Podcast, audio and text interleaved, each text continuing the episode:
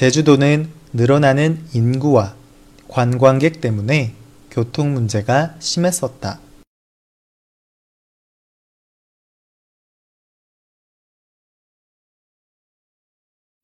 제주도는 늘어나는 인구와 관광객 때문에 교통 문제가 심했었다.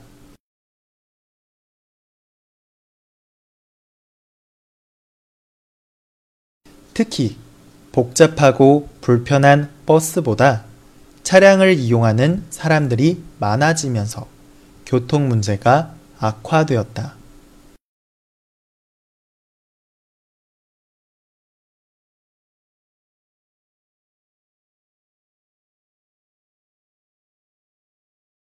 특히 복잡하고 불편한 버스보다 차량을 이용하는 사람들이 많아지면서 교통 문제가 악화되었다.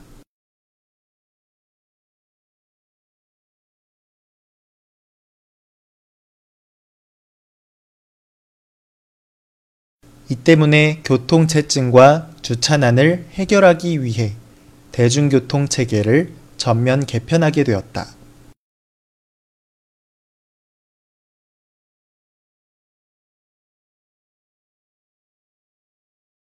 이 때문에 교통체증과 주차난을 해결하기 위해 대중교통 체계를 전면 개편하게 되었다.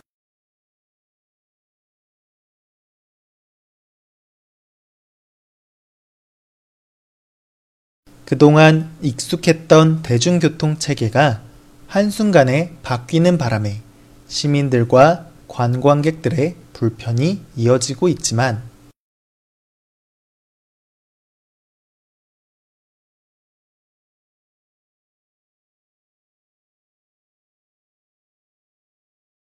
그동안 익숙했던 대중교통 체계가 한순간에 바뀌는 바람에 시민들과 관광객들의 불편이 이어지고 있지만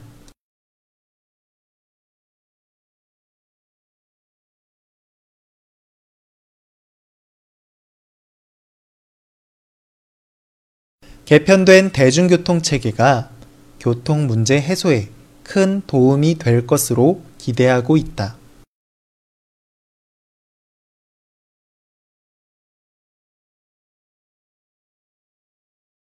개편된 대중교통 체계가 교통 문제 해소에 큰 도움이 될 것으로 기대하고 있다.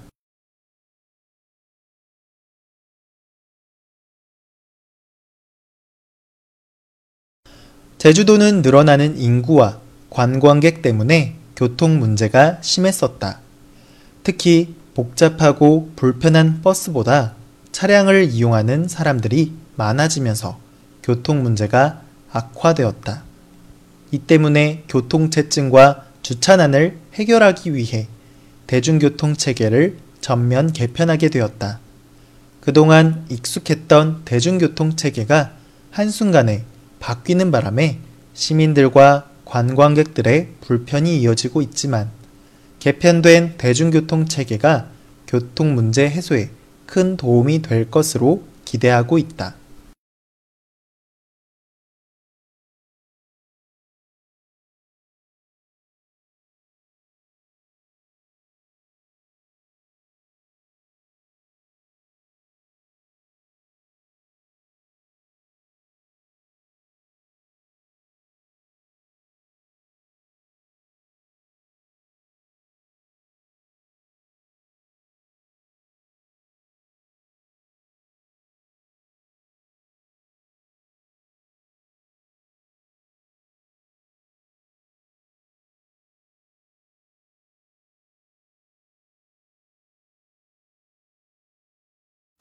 제주도는 늘어나는 인구와 관광객 때문에 교통 문제가 심했었다.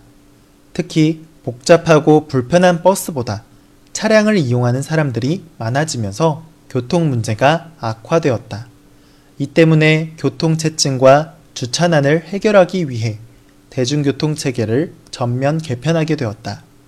그동안 익숙했던 대중교통 체계가 한순간에 바뀌는 바람에 시민들과 관광객들의 불편이 이어지고 있지만 개편된 대중교통 체계가 교통 문제 해소에 큰 도움이 될 것으로 기대하고 있다.